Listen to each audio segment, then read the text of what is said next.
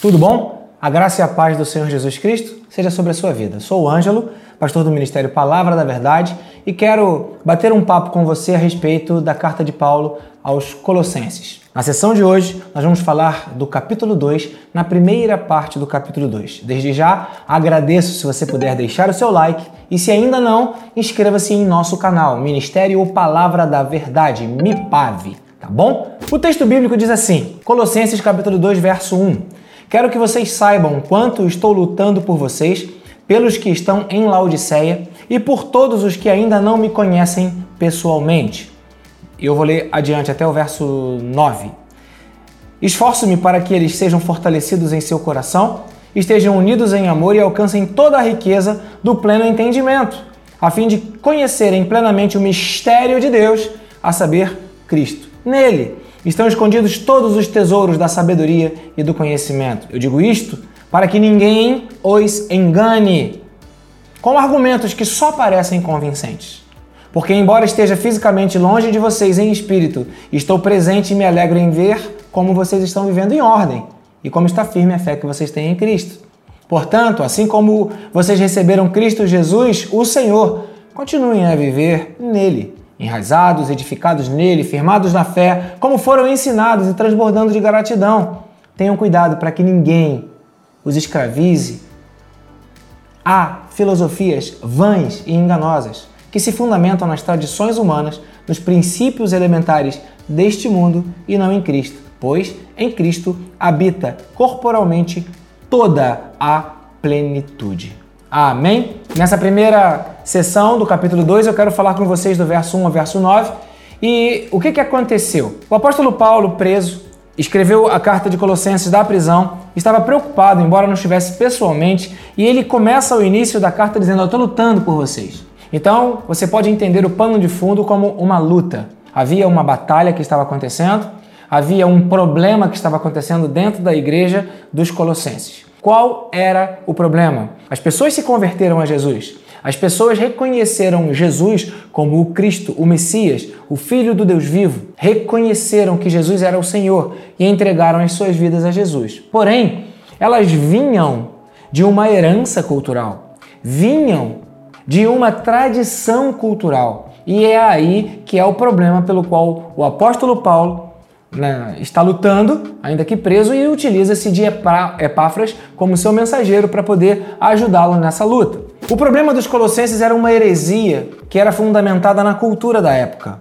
Uma heresia que é, promovia adoração a anjos, seres espirituais, eram seres reverenciados. Nós sabemos que existem seres espirituais que fazem parte do reino de Deus e existem seres espirituais que são antagônicos, que são inimigos do reino de Deus. Existem anjos e demônios. Essa perspectiva talvez não fosse tão clara para a cultura dos colossenses que entendiam que deviam é, adorar, submeter-se, prestar culto a qualquer que fosse o ser espiritual, a qualquer que fosse a entidade, a qualquer que fosse o sobrenatural que eles estivessem é, alcançando. Isso é um perigo. Outro problema da heresia é que falava sobre conhecimentos enigmáticos, coisas assim escabrosas, difíceis de entender, talvez teorias da conspiração, talvez conexões para informar que a tragédia está iminente, que o problema está grave, que as situações são críticas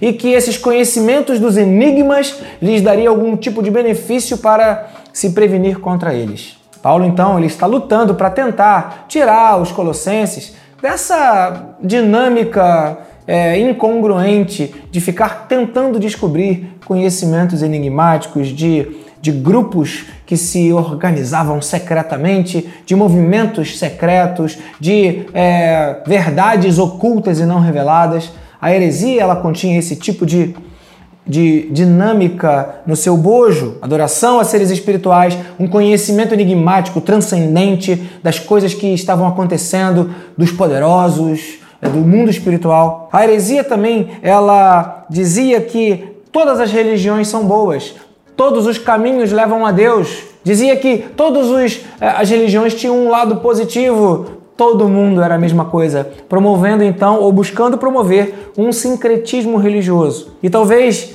é, tão grave quanto os outros itens, ou até mais grave, a heresia afirmava que Cristo não poderia ser homem e Deus, ou Cristo era homem, ou Cristo era Deus. Isso é um problema, porque dentro da teologia existe uma subdivisão que é chamada cristologia, e nós entendemos, à luz da revelação da palavra de Deus, que Cristo foi o verdadeiro homem, integralmente homem, e o verdadeiro Deus, integralmente Deus, coexistindo em um só ser. O apóstolo Paulo, então, ele escreve aos Colossenses e dizendo: Olha, eu quero que vocês saibam, eu estou lutando por vocês, esforço para que vocês fiquem fortalecidos, para que vocês alcancem um pleno entendimento e vocês saibam que é em Cristo que tem os tesouros escondidos. Você não precisa ficar procurando conhecimento enigmático. Sabe, irmãos, essa é uma heresia lá da época dos Colossenses. Mas talvez muita gente ainda seja o tipo de gente nos dias de hoje que vive procurando conhecimentos enigmáticos, vive falando de tramas,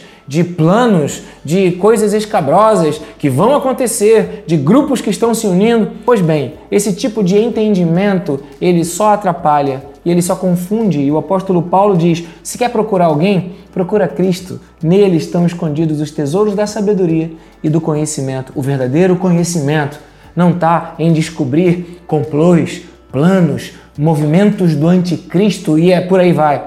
O verdadeiro conhecimento está em conhecer a Cristo. O apóstolo Paulo também, no verso 4 aqui de Colossenses, capítulo 2, ele é claro, ele diz: "Eu não quero que ninguém engane vocês. Não quero que ninguém engane vocês com vãs filosofias, como ele diz aqui no versículo 8. Porque existia uma filosofia que envolvia essa adoração a anjos, um sincretismo religioso, ou seja, todas as religiões valem, é, a, a, negação de Cristo ser homem e Deus concomitantemente. Então Paulo fala: olha, eu não quero que ninguém engane vocês com essas tradições.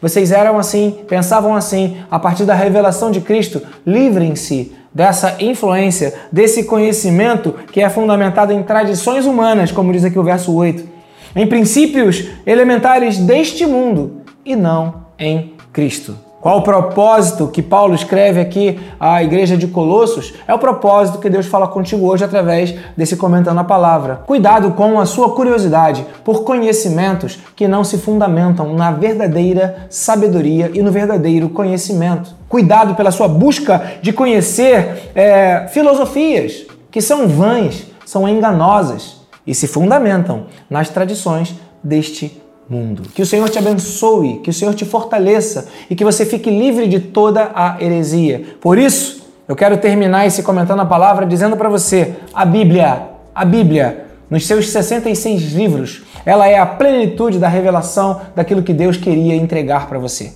Não aceite nada que seja contrário ou que seja distorcido do texto da palavra do Senhor. Estude a Bíblia, conheça o Senhor e não aceite filosofias e não aceite conhecimentos, que são os conhecimentos que Paulo lutava para que a igreja não se envolvesse neles.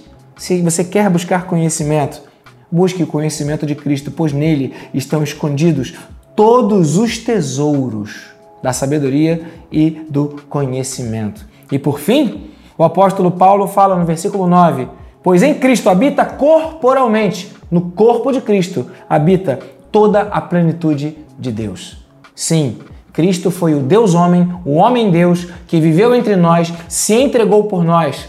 O Deus vivo que assumiu forma humana, se humilhou, se submeteu ao que nós vivemos, para que, como um de nós, um representante nosso, ele pagasse o preço do pecado e nos libertasse de todo o poder das trevas. Aleluia por isso. Se alguém negar que Cristo viveu neste mundo, vigie para que você não entre nesse, nessa vã filosofia. Sim, Cristo viveu, nasceu, morreu, ressuscitou e voltará. Que o Senhor te abençoe. E a proposta desse comentando a palavra é que você fique atento para qual o tipo de conhecimento que você tem dedicado a sua atenção, o seu tempo e o seu interesse. Conheça a Cristo. Empenhe-se em buscar a Cristo. Lute pela sabedoria e pelo conhecimento de Cristo na sua vida. Aleluia! Obrigado por ter ficado até aqui. Eu quero agradecer hoje ao Júlio, que está aqui conosco na nossa parte técnica. Muito obrigado, Júlio, pelo seu carinho, do Ministério de Mídia aqui do Ministério Palavra da Verdade. E se você puder, inscreva-se em nosso canal, caso ainda não seja, e deixe o seu like. E divulgue os as atividades que acontecem aqui no Ministério Palavra da Verdade. Toda a quinta-feira nós temos publicado um vídeo novo com um comentando a palavra. Se você puder e tiver a curiosidade, é, dá uma olhada nos episódios anteriores. Eu e o pastor Lúcio temos dedicado o nosso tempo, o nosso carinho, o nosso empenho em trazer a você uma revelação da palavra de Deus com base no estudo dos livros de. Já teve 1 João, 2 João, 3 João, depois passamos para Efésios, Filipenses e agora estamos em Colossenses. Que Deus abençoe e te dê paz. Conto contigo com o seu like e com a sua inscrição em nosso canal e até semana que vem com mais um Comentando a Palavra. Até lá, tchau, tchau!